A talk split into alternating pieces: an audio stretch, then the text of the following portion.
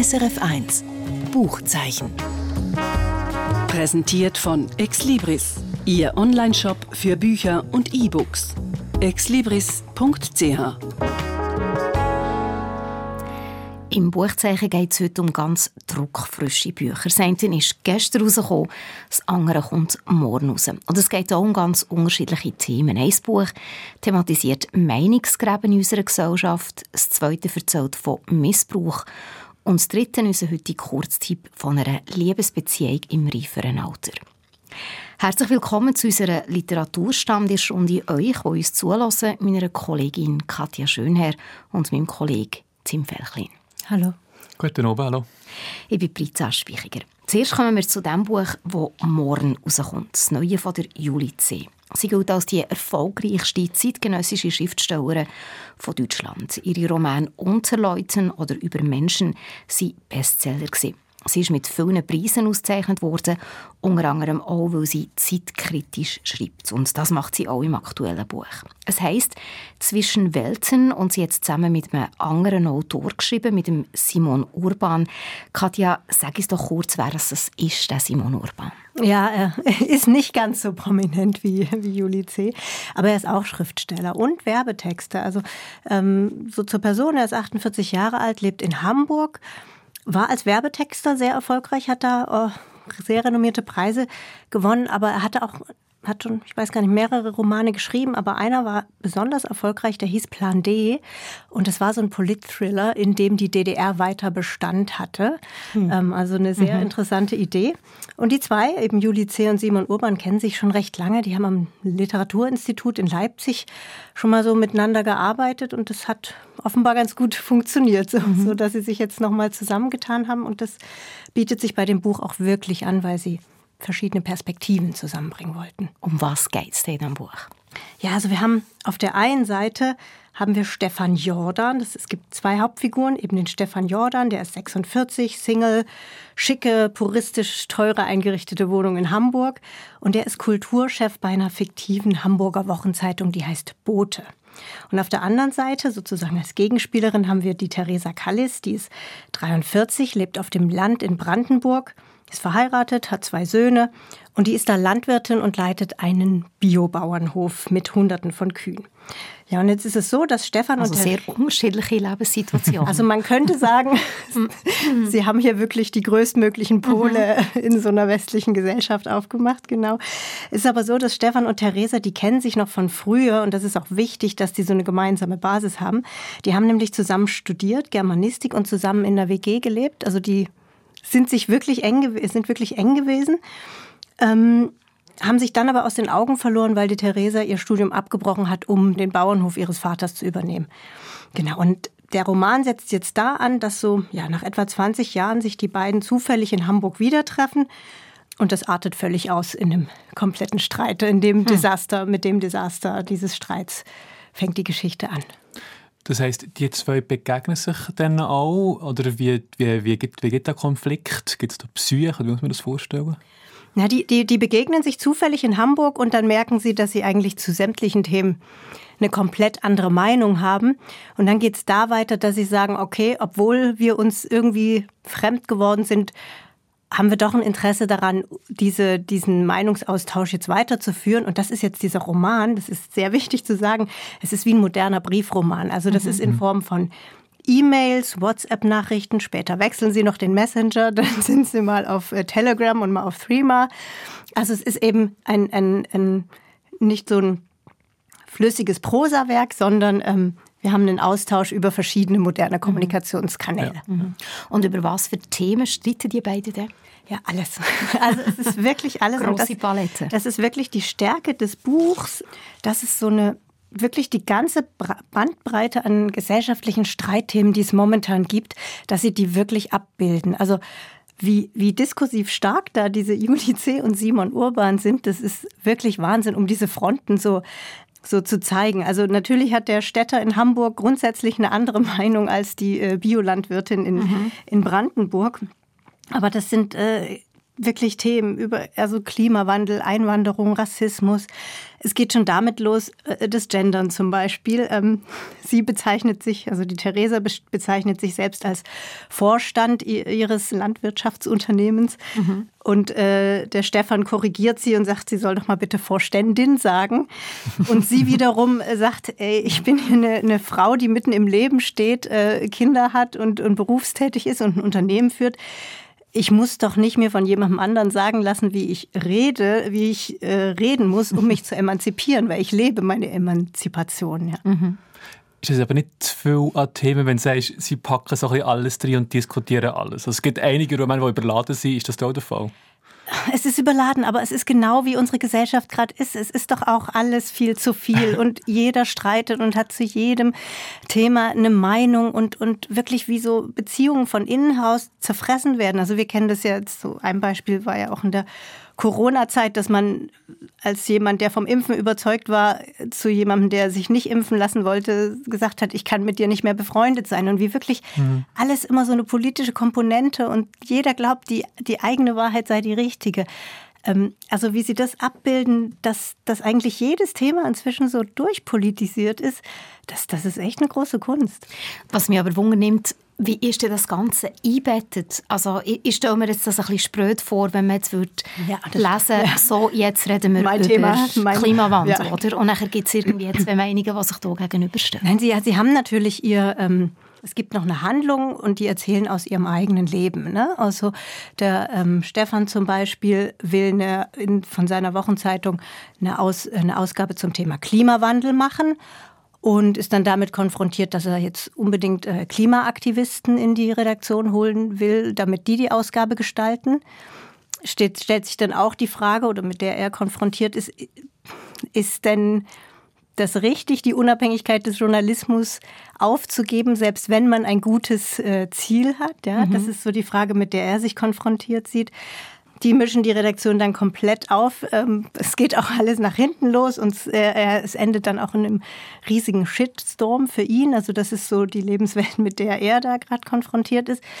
Und die Theresa hadert halt mit ganz vielen Sachen, die, die die Landwirtschaft betreffen. Also das sind so gestiegene Pachtpreise, das sind unsinnige Subventionen, die völlige Fehlanreize schaffen. Das mhm. sind natürlich Auswirkungen des Klimawandels. Ähm, Dürre und so weiter. Und sie versucht mit ihrem Biohof die ganze Zeit irgendwie finanziell auf einen grünen Zweig zu kommen. Merkt aber, sie hat überhaupt keine Chance. Mhm. Also da werden ihr immer wieder Steine in den Weg gelegt und sie ähm, ähm, will dann auch so sich politisch engagieren und arbeitet mit, mit, mit Kollegen so ein so ein, so ein, so ein Thesenpapier aus, das sie der, der, dem Landwirtschaftsminister vorlegen will. Und ohne jetzt zu viel zu verraten, eckt sie oder ja, sie trifft dann natürlich auf verschlossene Türen und wird überhaupt nicht gehört. Und so radikalisiert sie sich und auf der anderen Seite radikalisiert sich aber auch der Stefan. Mhm. So von einer Grundthematik und Ausgangslage ist ja mal in der Stadt-Land-Unterschied. Es kommt ganz viel anderes rein, wie gesagt hast. Aber wenn du jetzt erzählst, erinnert mich das schon stark an zum Beispiel äh, Unterleuten, also das mhm. Buch, das für Juli C. geschrieben ist, wurde. Auch im Titel klingt so, so ein bisschen, ist das sozusagen eine Weiterführung von ihren Themen, was sie Ja, es haben? kommt auch ein Dorfname von, von Unterleuten, kommt äh, hier ja. dann auch wieder vor.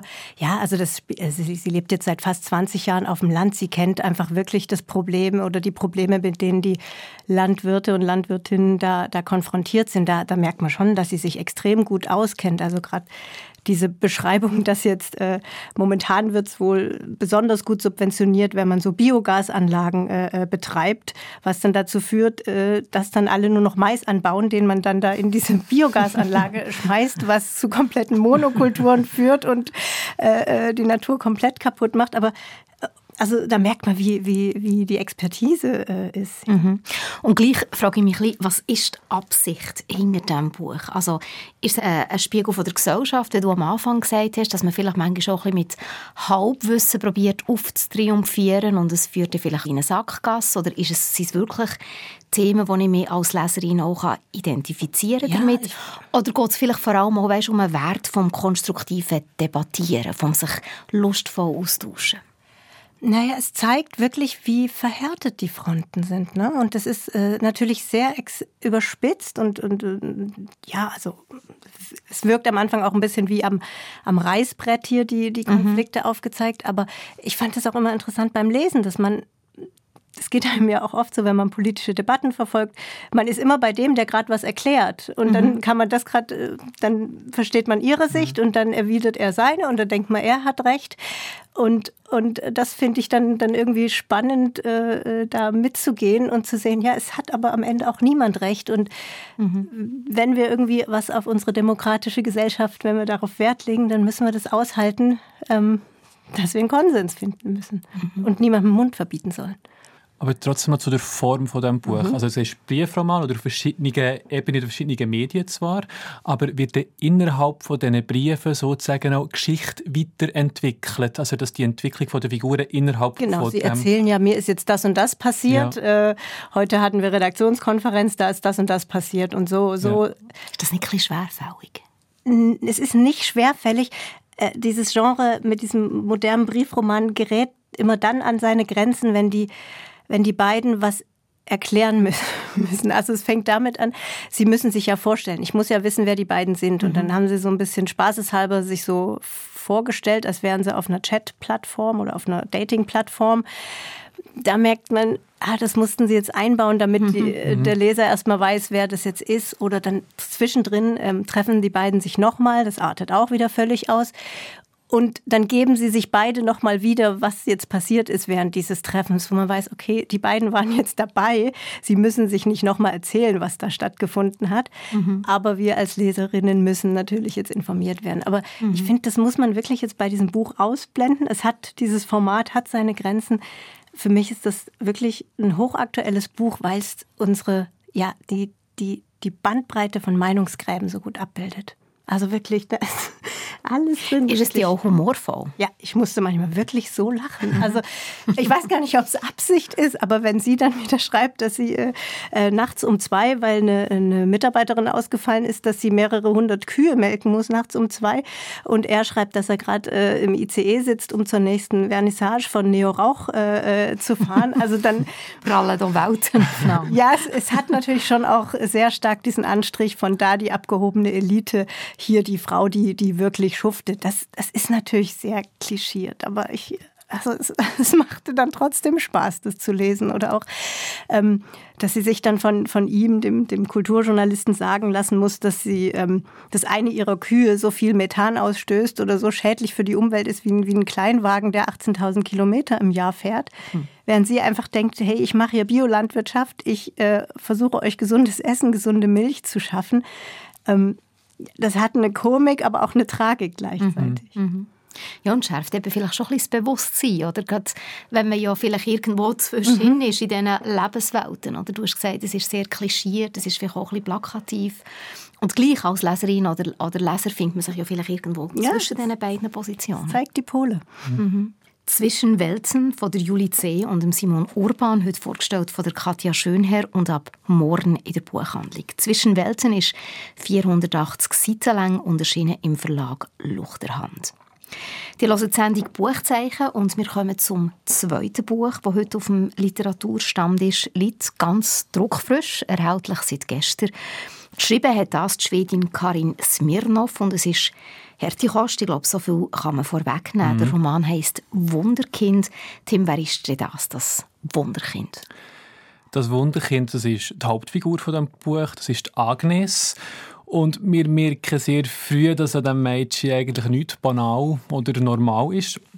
Allein schon nur, weil sie ihr Leben mehr oder weniger vom ersten Moment an nach ihrer Geburt erzählt. Also sie kann sich eigentlich an die ersten Tage nach ihrer Geburt erinnern. Das ist schon ein bisschen fantastisch. Das ist auch nicht immer von Vorteil, glaube ich. ja, tatsächlich, sie leidet dort auch drunter. Mhm. Ähm, und es ist ein Leben in den 1980er Jahren in einem Vorort von Stockholm.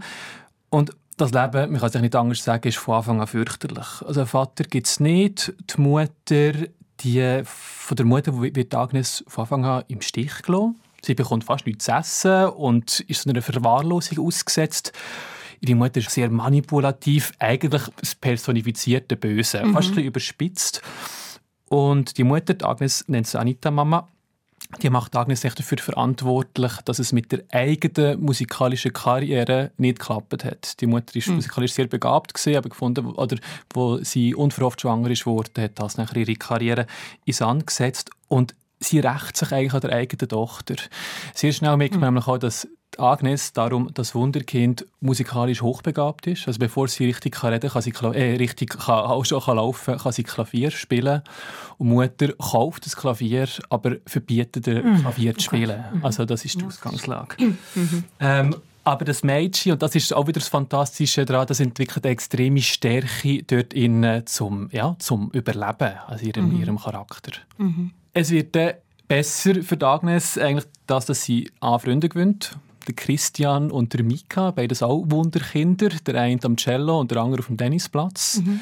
Und sie werden auch in der Schule gemobbt. Sie kommen auch aus schwierigen Familienverhältnissen, aber sind dort Sie natürlich eine eingeschworene mhm. Gemeinschaft, absolut. Mhm. Und es gibt eine erwachsene ähm, Person, die sich ein Kind annimmt, der Frank Leide. Das ist so ein Talentförderer, ähm, sehr etwas Liebevolles, vermeintlich.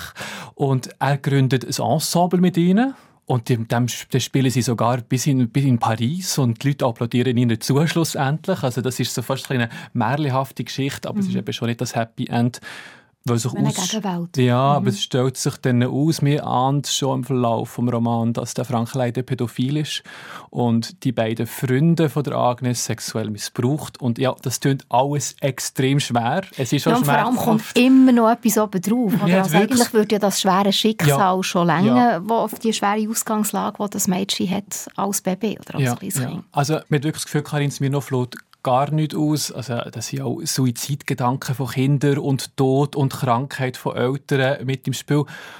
Und trotzdem schafft es ähm, die Autorin, das auszubalancieren. Und das ist hm. ganz bemerkenswert. Das ist, finde ich, vielleicht fast das, grösste, das? fast das Wunder an diesem Buch. Ähm, einerseits mit viel Galgenhumor das Buch, ich habe in dem, so paradox, dass Madone, haben so lachen in diesem Buch. Es hat sehr viel Lustiges. Es hat fast auch ein bisschen überzeichnet drin. Das macht es auch aus, dass es eine gewisse Distanz gibt dazu.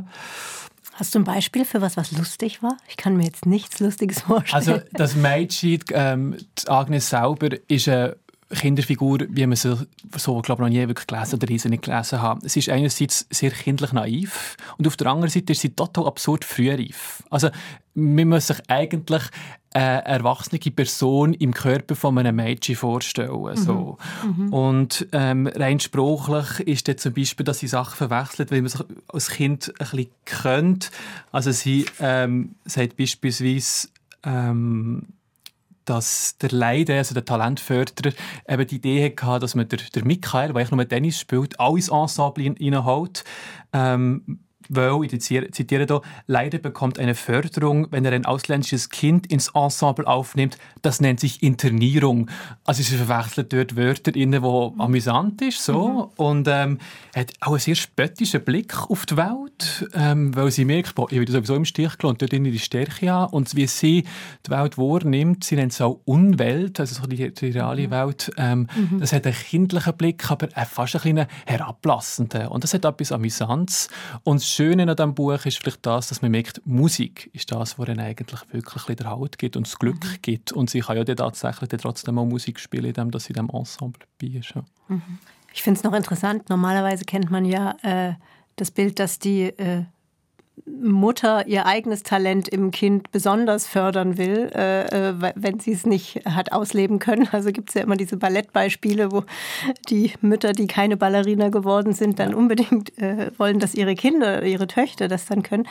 Hier ist es ja das Gegenbeispiel, dass sie es gar nicht erträgt, mhm. dass das Kind wahrscheinlich talentierter ist als sie. Mhm. Ich habe das ehrlich gesagt auch erwartet. Als ich den Titel bekommen, äh, gelesen habe, dachte ich, mhm. jetzt kommt so eine Geschichte, so mehr oder weniger man muss auch sagen, ich glaube, Karin Smirnov hat überhaupt nicht den Anspruch, hier Dynamiken oder gesellschaftliche Verhältnisse abzubilden, wie sie etwa könnten sein Man würde, glaube ich, einen grossen Fehler machen, wenn man das Buch als realistischen Roman liest. Mhm. Mhm. Das Buch hat auch viele magische, realistische mhm. Elemente drin. Also mhm. schon nur das, die Agnes kann beispielsweise mit, mit, mit dir reden. Man fragt sich dann immer, ist das Einbildung oder stimmt das tatsächlich? Es spielt Ganz auch am Ende, am mhm. Ende vom, vom, vom, vom Buch auch nicht so eine Rolle.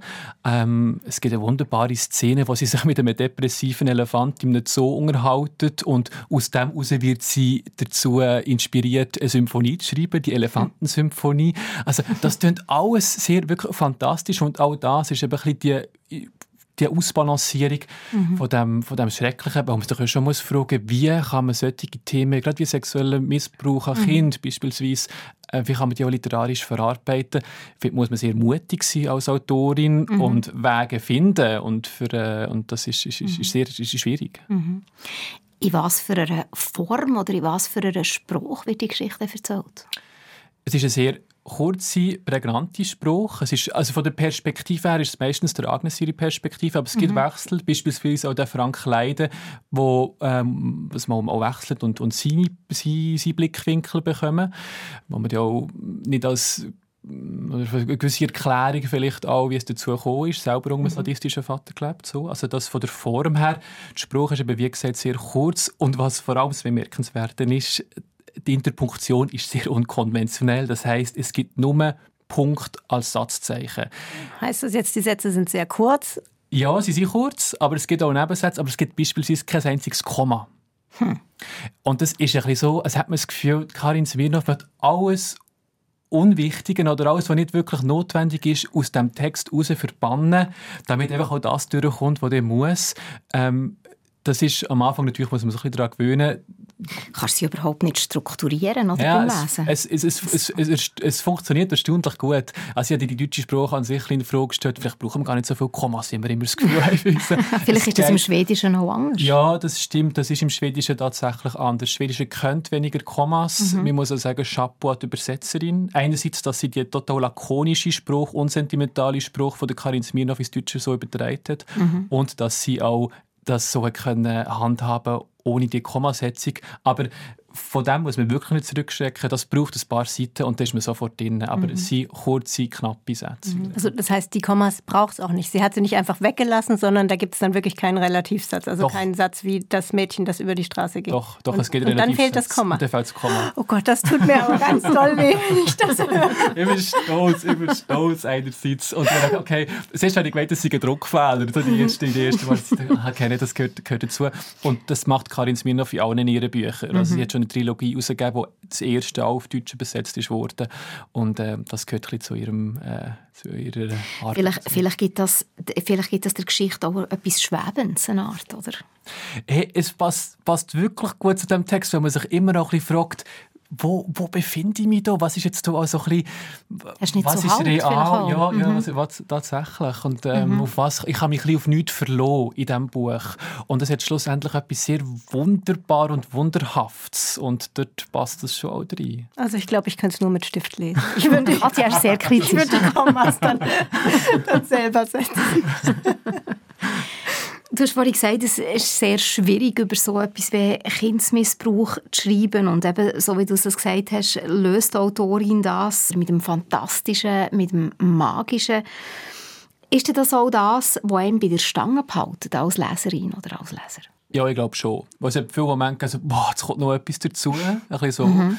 Und ich glaube tatsächlich, also ich habe mich immer gefragt, darf man das auch? Darf man so mhm. mit wirklich abgrundtiefem Humor, also schwere, schwere, schwere Themen, Themen dem auch begegnen? Mhm. Und ich habe gemerkt, ja, das geht tatsächlich. Ich habe eigentlich durch das ein bisschen fast einen, selber einen kindlich naiven Blick auf das Ganze bekommen. Und dann ist trotzdem das Schmerzhafte ist da, aber es ist gerade irgendwie verdaulich. Ich glaube, es gibt mhm. auch andere Wege, um, um, um das literarisch zu verarbeiten. Das mhm. glaube ich schon.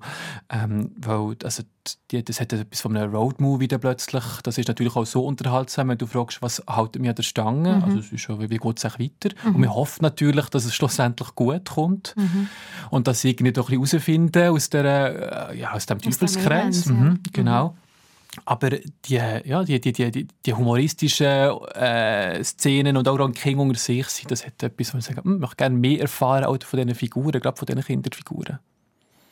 Hier noch einmal die Angaben zum Roman. «Wunderkind» heisst das Buch, das du gerade vorgestellt hast. Geschrieben hat die Schwedin Karin Smirnov, übersetzt von der Ursel Allenstein. Sehr gut übersetzt, hast du Absolut, auch. ja. Erschienen ist der Roman im Karl-Hanser Verlag, 320 Seiten lang und wird vorgestellt von Tim Felchlin. Und das Buch, das wir am Anfang darüber geredet haben, hat den Titel «Zwischen Welten» von der Julie C. und dem Simon Urban, vorgestellt von der Katja Schönherr. Danke euch beiden, Katja und Tim, dass ihr heute mit mir am Literaturstand gesessen seid. Gerne. Merci auch. Und jetzt zum Schluss noch ein Kurztipp. Das neue Buch vom deutschen Autor Ewald Ahrens. Es heißt «Die Liebe an miesen Tagen» und er erzählt darin von zwei, die erst in späteren Lebensjahren die grosse Liebe finden. Sich Clara und Elias begegnen, sie sind nicht mehr ganz jung. Die Clara ist Fotografin, sie hat erst gerade ihre Arbeit verloren. Der Elias ist Schauspieler an einer regionalen Bühne. Clara ist Witwe, der Elias hat eine Tochter im Teenageralter und schon lange keine richtige Beziehung mehr gehabt. Beide haben sich eingerichtet in ihrem Leben und lang nicht gesucht. Sie begegnen sich zufällig in einer mittelgroßen deutschen Stadt. Es ist keine Liebe auf den ersten Blick. Die beiden verstehen sich einfach gut und gehen auf Augenhöhe um miteinander. Sie genießen ihre Beziehung, nehmen teil am Leben des anderen, ohne zu nörgeln, ohne einander zu ändern. Sie verstehen sich nicht, sondern zeigen sich einander genauso, wie sie sind. Beide, Clara und Elias, haben schon zu viel gesehen vom Leben, für noch Spiele zu spielen. Und gleich machen sich plötzlich alte Muster bemerkbar und die ewige Frage, wie wichtig ist das Ich und wie wichtig das Mir.